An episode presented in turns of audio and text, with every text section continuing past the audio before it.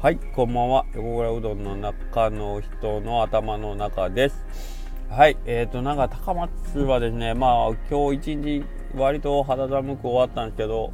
えーと、夕方から雨が降り出して、また余計寒なってきましたね。はい。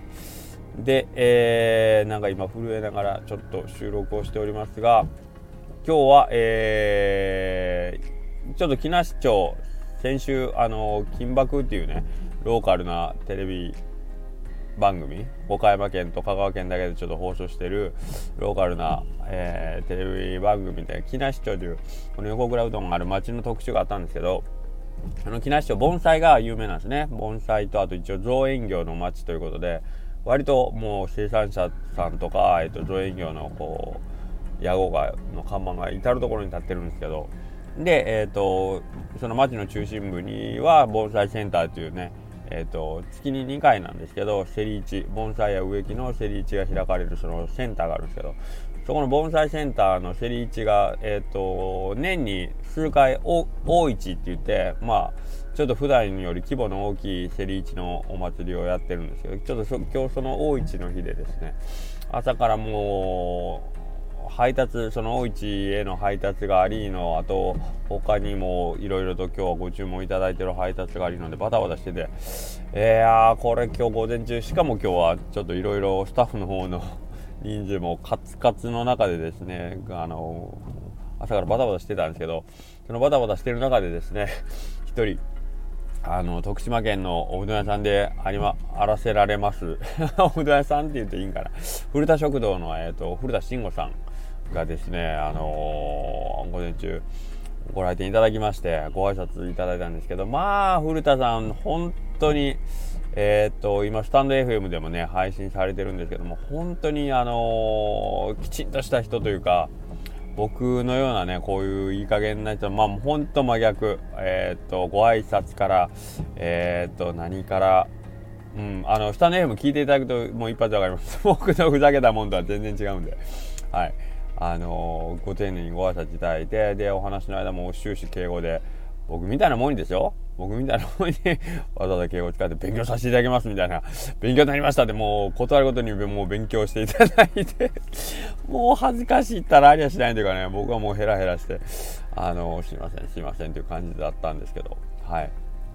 でえー、っとまあそこでも思ったんですけど、えー、古田さんとこはおそらくなんですけど古田食堂さんというお名前からもあのちょっと雰囲気あるんですけど多分おうどんがメインっていうわけではおそらくないんだと思います。食堂業というかね。いろんなこうご飯物などの提供して、えーと、皆さんにお食事を提供する中の、まあ、1個の、えーとまあ、メニューの1個としてはおうどんとかやられてるかなという感じだと思うんですよで古田さんもまあ作るっつっても1日2 3 0食なんでっていうことだったんですけど20玉30玉か。20玉分ぐらいなんでとかっていうことでもうそれでも手手練りのね全部前後で手切り手え？手練り手打ち手切り、うん、でやってるでもうそれ結構いややっぱほ大変っすよ。うん大変。本当に。数の問題じゃなくてやっぱり大変です。はい。っていうのはあのー、僕とこもうどんとお蕎麦やっててつい先日お彼岸のお彼岸で終わったぐらいかなお蕎麦ね。お彼岸のこの前の3連休ぐらいでお蕎麦も終わったんですけどうちもお蕎麦の数なんかたかが知れてるんですねうどんに比べたら。うん、でおお蕎麦はそれこそ数がそんな多くないんでうちも手練りでやらせてもらってるんですけどうん。やっぱりねあのー2つやるとかあの自分どこがメインでないアイテムをもう1個やるってやっぱ手間ですよものすごい。はい。しかもえっ、ー、とやる手間はかかるけどまあ当たり前ですけどその何て言うんですかね結果？結果っていうんですかね。あの出る丼の数で言ったらうどんに比べたらはるかに少ないのでえっ、ー、とまあそれ自体がお店にとって売り上げとして大きな貢献をするわけではないんですけどでもやるっていうね、うん、それってすごいなと思って、うん、でえー、っと、まあ、古田さんなんか特にそのね20玉30玉のうどんをもう一生懸命美味しいの作ろうと思ってこうやって県をまたいであの勉強しに来られてでまだそれをね自分の中で吸収してということで。まあ探求熱心。で多分あのまあ、探求熱心ということもあるんでしょうけど今スタンド FM もやられてるし、えーと、この先日からまあ Twitter とかでも発信を始められてまして、うん、どんどんなんか自分自身が成長するようなあの動きっていうのを、あの常になんか意識してらっしゃるんかなっていう感じがしました。でまあそう話してる中のそのなんかこのお人柄こっちから受ける印象とかお人柄もなんかこうほんまいろんなことを学んでいこうっていう感じがねはいすごく感じられてですねあすごいなと本当に心からそう思いましたねはいうんなんか僕と対局と言いますかね僕は本当にもうそれこそなかなかこうは隅々までこう気が回らないというかもう大体本当前も言いましたけどいい加減なんですよね。だ本質というか何よ。あの根本を大まかにざっくり掴んでるっていう言い方はまあまあいい言い方ですよね。いい言い方ですよ。だから結局細かいとこまではもうやり込まない。ね。大体適当大雑把っていうことなんで。あの古田さんみたいに一つ一つをきちんきちんと仕上げていくっていうことをねほんと身につけないかんなと思います。はい。スタッフの中にも本当に全てをこねきちんきちんとやって、えー、決めたことは、えー、毎日きちんとその通りにして、えー、その日の任務終了という形でねお仕事をやってるスタッフを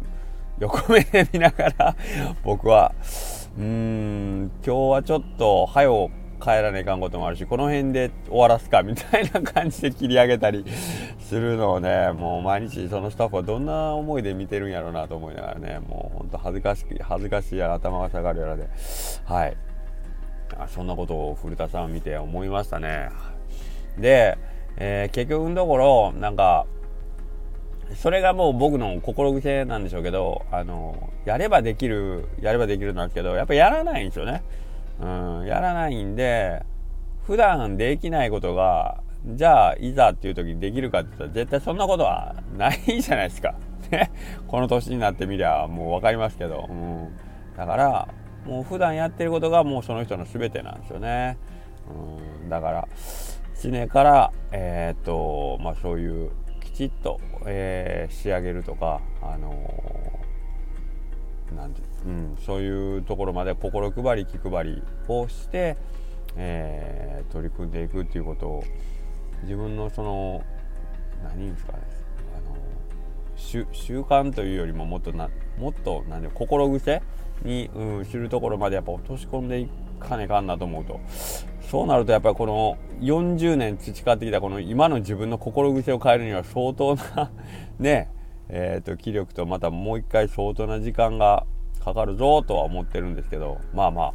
それでも何もしないよりはマシなのでなんとかこう明日からね明日から 今からやれよ。